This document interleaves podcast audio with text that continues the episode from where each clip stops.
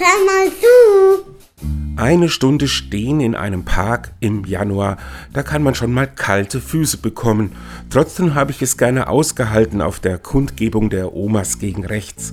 Willkommen waren da alle, die fürchten, dass sich Deutschland politisch gerade in eine gefährliche Richtung dreht. Aktuell läuft einiges nicht rund in unserem Land und auf der ganzen Welt. Die Versuchung, das mit einfachen Parolen und Halbwahrheiten zu ändern, ist groß. Dazu kommen Hassparolen und Aufrufe zur Gewalt. Unsere Geschichte zeigt, wo das hinführen kann. Bei einem der Statements der Mitdemonstranten klatschte ich besonders laut.